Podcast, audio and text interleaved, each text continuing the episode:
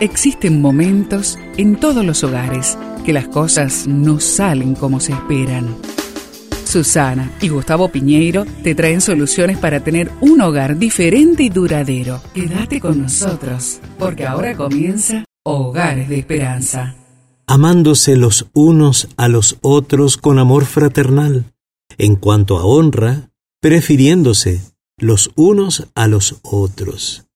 Romanos 12:10. Este texto lo encuentras en la Biblia.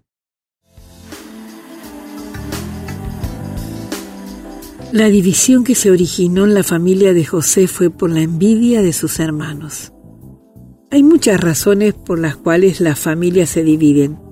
En la historia de Abraham y su sobrino Lot, las posesiones fueron las causas. La orden inicial de Dios decía que Abraham dejara toda su familia. Pero Lot no quiso separarse.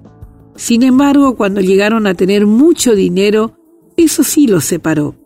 Todos conocemos alguna historia de hermanos que se han peleado por dinero. Dinero y paz no siempre vienen de la mano. Abraham sabe que si él y su sobrino Lot siguen juntos, van a terminar peleando. Abraham le da a Lot la oportunidad de escoger primero dónde asentar su ganado. Abraham cede su posición en aras de la unidad. Él sabe que lo más importante no es tanto el dinero, sino la unidad en la familia. Cuando hay un conflicto familiar, el más maduro en la fe es el que cederá posiciones para lograr la unidad. Y es que al final no importa tanto quién tiene la razón, sino quien hace lo correcto. Una vez que Lot tomó la decisión, Abraham escogió la tierra de Canaán con todo su valor y grandeza, y Dios lo bendijo. En cuanto dependa de nosotros como hijos de Dios, siempre debemos buscar la paz. También necesitamos cambiar nuestros hábitos en cuanto a las posesiones materiales, a fin de poder cultivar amistades sanas. Una invitación especial es que ustedes en familia puedan hablar sobre las causas que podrían ocasionar divisiones en la familia. Recuerda que muchas veces perder es ganar.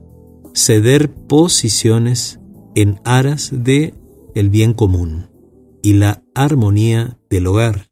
Te invito a orar. Bendito Padre que moras en los santos cielos, ayúdame a ceder y procurar la unidad con los demás. Y te lo pedimos juntos en el nombre de Jesús. Amén.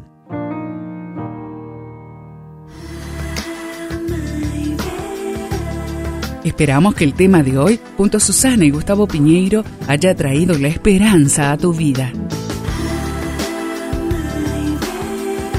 Si deseas ampliar este tema, seguí al Dr. Gustavo Piñeiro en Facebook y Twitter.